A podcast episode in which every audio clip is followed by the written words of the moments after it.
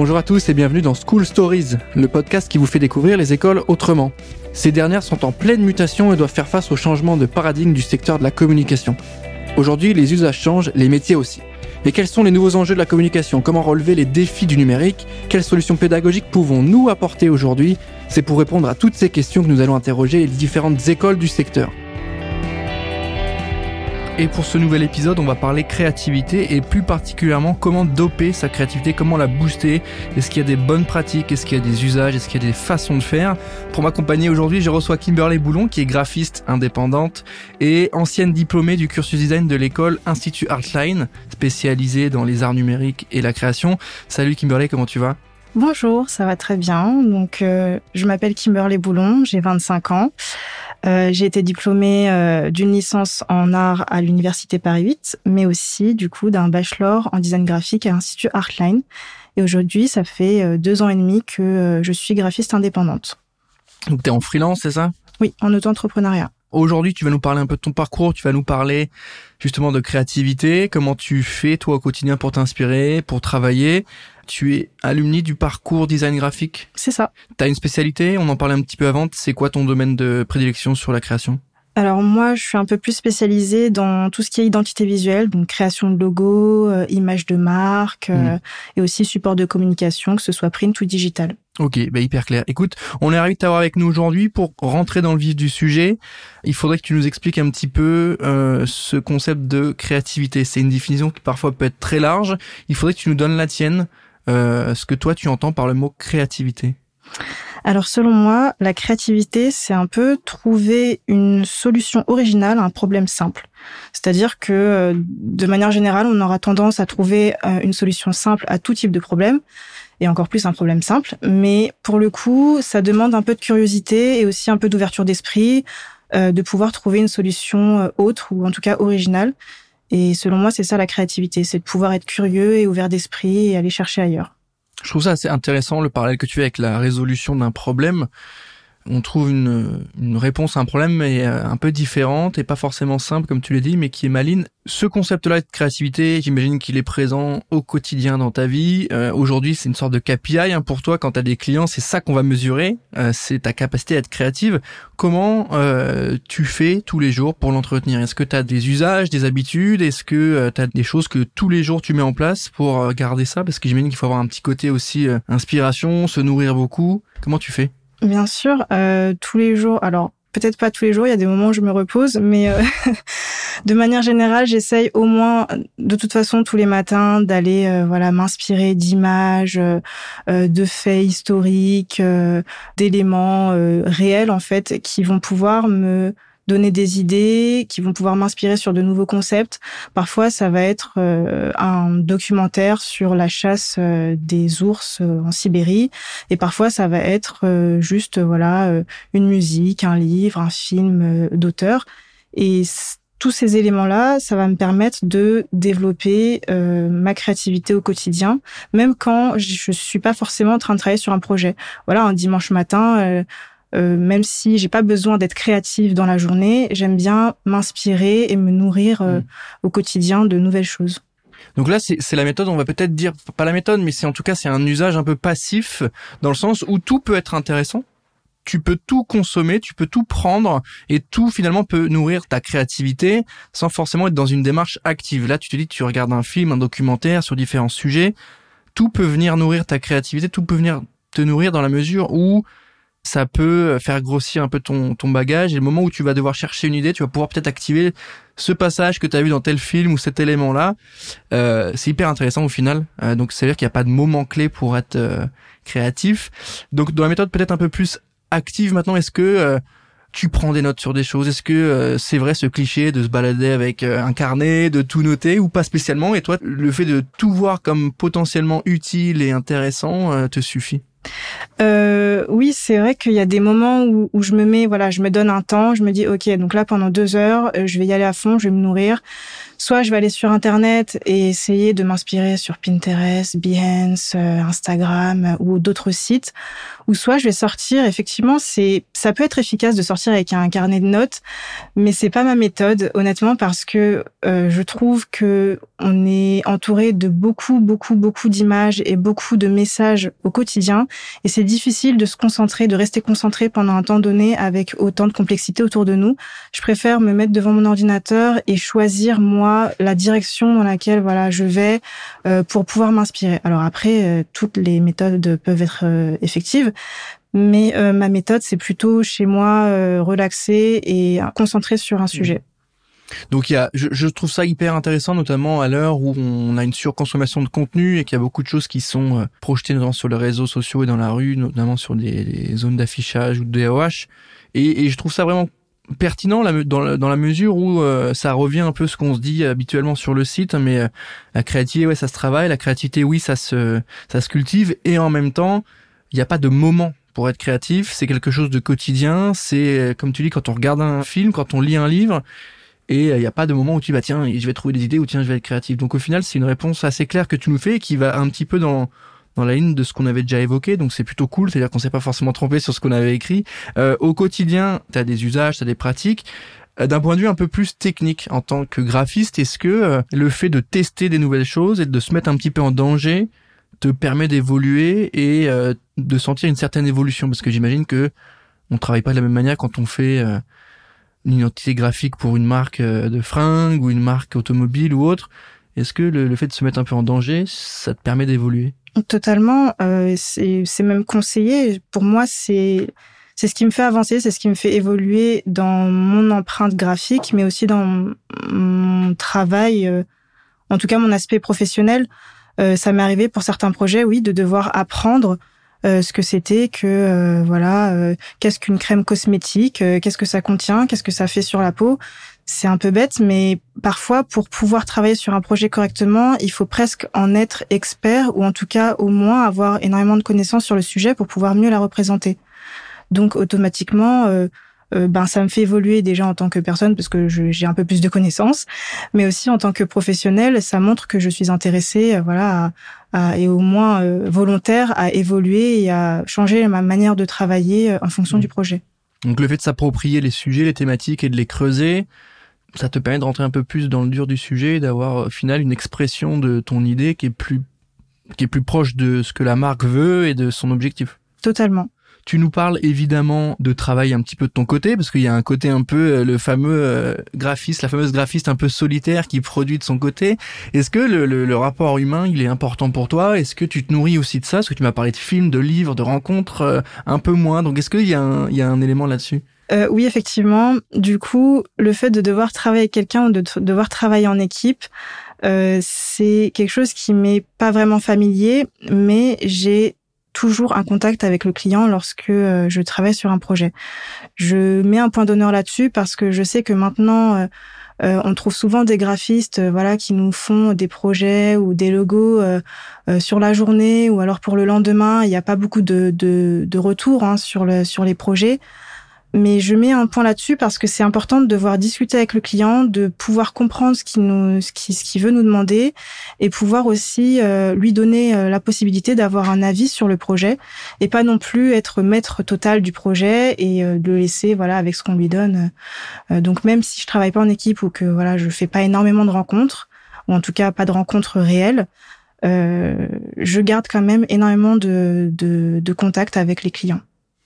Sur le client, le fameux client, hein, le famoso, euh, j'ai quelques questions là-dessus. Est-ce que euh, c'est difficile pour toi de faire comprendre au client que ton travail a de la valeur, que nous aujourd'hui, aujourd'hui, on en est bien conscient hein, sur sur beaucoup de gens qui nous lisent et autres professionnels ont conscience de tous ces enjeux-là, l'importance des idées, l'importance de la mise en place des idées, même si ça perd un peu de valeur aujourd'hui malheureusement auprès des clients. Mais est-ce que c'est dur pour toi de lui faire comprendre que ce que tu proposes là, même si lui il aime pas forcément visuellement ce que ça représente, ça a de la valeur, ça peut marcher et c'est le fruit d'un travail qui est bien palpable?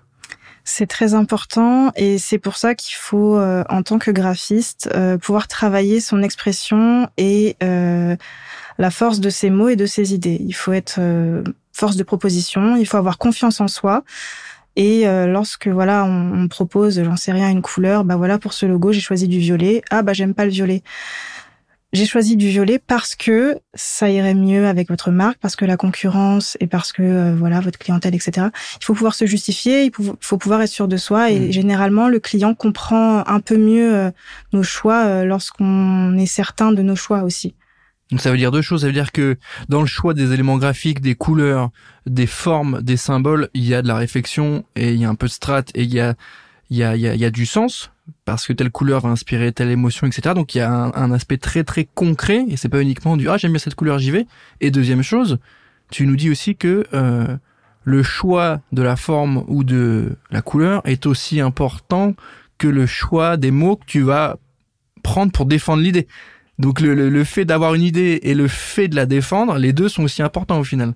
Totalement. Et je rajouterais même un autre niveau, c'est que euh, tout client n'a pas le même vocabulaire, ne comprend pas de la même manière ce qu'on dit et n'a pas, ils n'ont pas tous une même sensibilité au design, aux couleurs, aux, typographies qu'on pourrait euh, leur présenter. Donc il faut pouvoir un petit peu tâtonner à chaque fois euh, sur chaque projet. Euh, voilà quel type de mots je vais pouvoir utiliser, ou même au niveau de la présentation visuelle, comment est-ce que je vais lui présenter pour qu'il comprenne un peu mieux, ou en tout cas qu'il y soit mieux sensibilisé. Mmh. donc tout ça, ce sont des niveaux différents, importants pour que le client puisse adhérer à ce qu'on lui propose. C'est hyper intéressant et ce que tu nous dis là, c'est évidemment euh, le fruit d'un travail. Euh, plus on est senior, j'imagine, plus ça va en s'améliorant et qu'on est là-dessus. Ce que tu as appris au sein euh, de l'Institut Artline, est-ce qu'il y a eu un travail sur justement l'expression orale ou écrite sur la représentation de ce qu'on a envie de faire? Est-ce que tu as, travaillé ça à l'école sur bah voilà, défendre ses idées, les intégrer dans une strate, faire comprendre que ce choix-là, il a de la valeur? Est-ce que c'est des choses que tu as eu en cours avec des profs? Euh, oui, j'ai beaucoup travaillé là-dessus parce que euh, je ne sais pas si ça s'entend, mais je suis une personne très timide et j'ai du mal à l'oral. Non, ça s'entend pas, c'est très, très bien. Non, je te rassure, tout, tout va très bien. Euh, donc voilà, à la base, j'avais beaucoup de mal à l'oral, j'étais très stressée, je bégayais même lors des présentations de projets. Et pendant deux ans, j'ai travaillé donc avec ce qu'on appelle chez Artline les référents pédagogiques. Donc ce sont des personnes qui nous accompagnent tout au long de l'année, qui sont pas vraiment des professeurs, ce sont juste euh, des accompagnants entre guillemets qui nous aident, qui nous donnent des conseils euh, pour s'organiser, euh, pour gérer son stress, son retard ou même d'autres problèmes. et moi, pour le coup, c'était en grande partie le stress. Et bah, on a travaillé dessus. On a fait des répétitions d'oral, de présentation. On a, elle m'a aussi donné certains tips sur la manière d'écrire et de présenter mes projets pour être un peu plus professionnel parce que l'Institut Artline c'est une c'est une école qui propose des formations professionnalisantes donc en sortant, on est censé être des professionnels. Donc il faut aussi avoir cet aspect-là euh, de mmh. bien choisir ses mmh. mots et de bien présenter son travail. Il y a, y, a, y a un sujet, et je trouve ça intéressant, sur la professionnalisation de se dire, bah, on peut être très bon créatif sans avoir forcément cette brique-là de relation client et de proposition euh, d'explication de texte de ces idées et c'est là où ça peut faire défaut. Donc je trouve que c'est intéressant le rappel que tu fais, notamment euh, des cours et des accompagnements proposés par l'école sur l'aisance à l'oral, le fait de défendre son idée et euh, c'est quelque chose qui au final et c'est rassurant, hein, se travaille. On peut améliorer ça. Totalement. Euh, honnêtement, au début, j'y croyais pas vraiment, et c'est un problème qui qui me peinait parce que je me disais demain, si je suis graphiste, comment est-ce que je vais pouvoir présenter à l'oral euh, sans me ridiculiser, euh, en gardant mon professionnalisme et en étant euh, convaincante? Et c'est quelque chose qui s'est travaillé. Donc, bien évidemment, ça a pris du temps mais euh, il faut pas s'arrêter sur des obstacles de ce genre-là parce que tout se travaille et on peut totalement évoluer en tant que professionnel euh, en partant de rien. Je trouve que c'est assez rassurant dans ce que tu nous dis parce qu'aujourd'hui tu es indépendante, donc ça veut dire que ça roule et du coup derrière les cours que tu as pu avoir, les projets que tu as pu mener ont été quand même assez concluants parce qu'ils t'ont permis quand même d'aujourd'hui d'avoir euh, bah, ton autre entreprise et d'être indépendante et euh, ça montre que ça fonctionne. Sur la relation client, c'était assez clair. Sur les cours proposés au sein de l'Institut Artline, pareil, c'était clair. Est-ce que le fait d'être à distance a été euh, quelque chose de facilement euh, gérable. Comment t'as fait? Parce que je rappelle que c'est une, une école qui est 100% en ligne, donc il y a un côté ultra pratique, ultra natif, parce qu'au final, tu prends tes cours euh, à dispo, etc. Comment t'as géré ça? Alors, faut savoir que j'ai commencé à l'Institut Artline euh, avant le Covid, donc c'était le tout début des formations en ligne et euh, le tout début de la démocratisation de voilà du travail à distance. Donc, c'était assez compliqué euh, d'aborder le fait d'être autonome et de gérer son temps à 100%. Mhm. après, je suis de nature à m'organiser facilement, donc euh, j'ai réussi à gérer mon temps et à structurer euh, mes heures de cours et mes heures euh, libres au fur et à mesure de la semaine, mais ça a pris quand même un, un certain moment, sachant que l'Institut Artline propose quand même des formations qui sont assez intensives. Euh, même si c'est une école en ligne, il faut pas croire qu'on ne fait rien. Les semaines sont assez intensives et on a quand même une charge de travail qui est relativement grosse, donc il faut pouvoir bien s'organiser à l'avance et euh, bien évidemment, l'école nous aide avec ça et nous propose aussi des emplois du temps euh, aménageables. Je pense aussi que ça permet de, de faire le tri entre guillemets entre les étudiants motivés et les autres. Malheureusement, certaines écoles qui sont pas forcément sur dossier ou autre, bah les gens ils sont là en présentiel, puis ils arrivent au master 2. Ah bah euh, je suis diplômé master 2 sans avoir trop trop bossé. Là, j'ai l'impression qu'on peut pas trop s'échapper, qu'on peut pas trop se cacher, que certes, t'as pas un prof en face de toi qui te dit de bosser, mais derrière, si tu suis pas les cours en ligne, si tu suis pas les dossiers qu'avance et que tu t'organises pas, bah, j'ai l'impression que t'es, euh, tu peux vite euh, sortir des rails. Et au final, c'est une sorte de, de, de sélection de motivation, de profil qui fait que ceux qui sortent de l'Institut Artline, au final, sont des gens qui sont capables de bosser, deux qui sont bons et trois qui sont aussi euh, dans cette optique-là d'organisation et de productivité que je trouve assez intéressante. Et c'est un premier tri entre guillemets. J'aime pas trop ce mot de tri, mais c'est un premier un premier palier pour voir qui a vraiment envie de bosser dans cet univers-là, quoi. Je suis totalement d'accord. Et puis, euh, en ayant aussi euh, expérimenté une licence en présentiel juste avant, j'ai vraiment pu aussi faire la différence entre le suivi à distance et le suivi en présentiel, qui mmh. est pour moi très important parce que c'est ce suivi-là à l'Institut Artline qui m'a permis de tenir le coup à certains moments. C'est-à-dire que bien évidemment, l'organisation c'est bien, la motivation c'est bien, le travail c'est bien, mais euh, c'est quand même très dur et euh, ça demande une certaine rigueur tout au long de l'année, sachant que la formation est sur deux ans.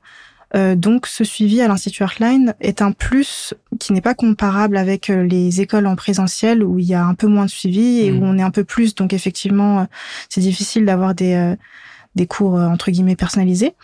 Mais ça m'a aussi permis de pouvoir gérer mon temps d'une manière à ce que, en sortant de l'école, je puisse être euh, facilement autonome en tant que graphiste indépendante.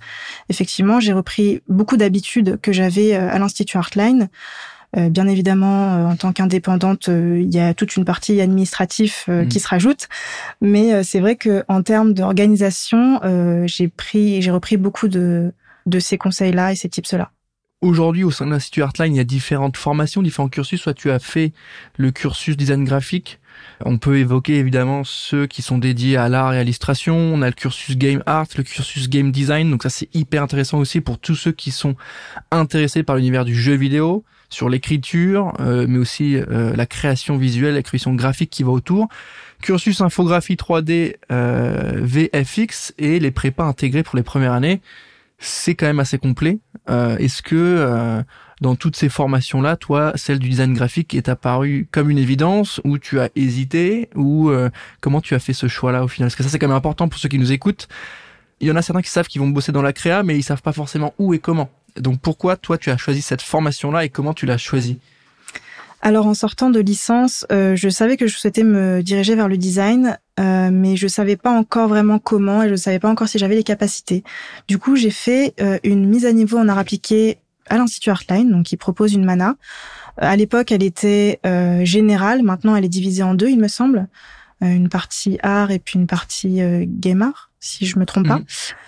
Et donc, on avait la possibilité d'apprendre les bases pour tout type de bachelor, donc tout type de cursus qui proposait, donc autant le game art que le, le concept illustration ou encore l'infographie.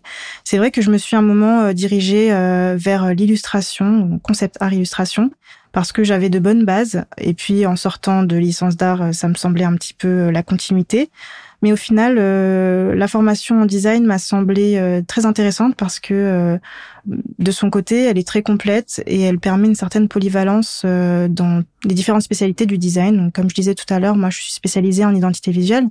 mais j'ai aussi appris durant ma formation euh, du design éditorial, du design packaging, euh, du web design, du motion design et autres euh, types de design aussi. Ok, donc c'est intéressant sur l'aspect aussi prépa intégré. Ça veut dire quoi concrètement? Ça veut dire que tu peux te jauger en fonction de ton bac, parce que tout le monde prend pas une option à appliqué ou, ou audiovisuel au bac ça veut dire que tu peux, euh, bah, en travaillant un peu plus fort, euh, avoir une année pour te mettre à niveau et accéder à ces parcours-là et à ces types de métiers-là. Euh, c'est hyper complet ce que tu me racontes aujourd'hui et je pense que c'est utile pour ceux qui nous écoutent, qui ont envie de s'orienter sur ces métiers-là de la création, mais sans vraiment trop savoir ce que ça veut dire. on va arriver à la fin de cet épisode. Est-ce que tu peux nous donner un conseil pour ceux qui nous écoutent pour se lancer dans cet univers-là de la création, euh, soit un, conseil d'habitude, d'usage ou un conseil peut-être de lecture, je sais pas. Mon conseil, ce serait de sortir. Honnêtement, je sais qu'il y a énormément de personnes aujourd'hui qui restent chez eux. Et euh, encore plus dans le domaine euh, du, de la création parce que forcément voilà quand on dessine ou si on, on crée sur l'ordinateur on reste chez soi. Donc on passe un peu moins de temps dehors honnêtement, il faut sortir pour se rendre compte de comment avancent les choses dehors, de ce qu'on peut aussi euh, y gagner comme référence, comme je disais tout à l'heure, par rapport au processus créatif, et tout simplement aussi parfois lâcher prise parce que euh, ben euh, le monde de la création digitale avance très vite. parfois, on a un peu la pression, il y a beaucoup de compétition et il faut pouvoir aussi, voilà, s'inspirer de choses extérieures et lâcher prise. Un peu de slow, on va dire, c'est un peu ça. C'est ça. Et ça vient casser, j'aime beaucoup un peu cette idée reçue du graphiste ou du créa qui est dans son coin, dans son studio enfermé avec son sa tablette graphique. Il y a la vie aussi, il y a les gens à les rencontrer, il y a les rendez-vous à faire, il y a les événements à aller découvrir. Donc je trouve ça plutôt euh, agréable à entendre ce côté aller découvrir le monde, aller voir ce qui se passe et ensuite imprégnez-vous de ça pour le retranscrire dans vos créas et dans vos concepts et dans vos idées. Euh, hyper intéressant. Merci Kimberley, on arrive à la fin de cet épisode. Merci d'avoir pris le temps de répondre à mes questions déjà. Merci à vous de m'avoir invité. On est ravi de t'avoir eu à notre micro sur le podcast Cool Stories. Je rappelle que c'est un épisode qui est en collaboration avec l'Institut Artline, école 100% euh, en ligne. Donc n'hésitez pas à aller checker sa page sur com. Il y a toutes les infos sur les cursus, les formations, les dossiers d'inscription. Donc allez regarder tout ça. Moi, je vous propose de mettre 5 étoiles sur Apple Podcast parce que c'est toujours bon pour le référencement et je vous dis à très bientôt.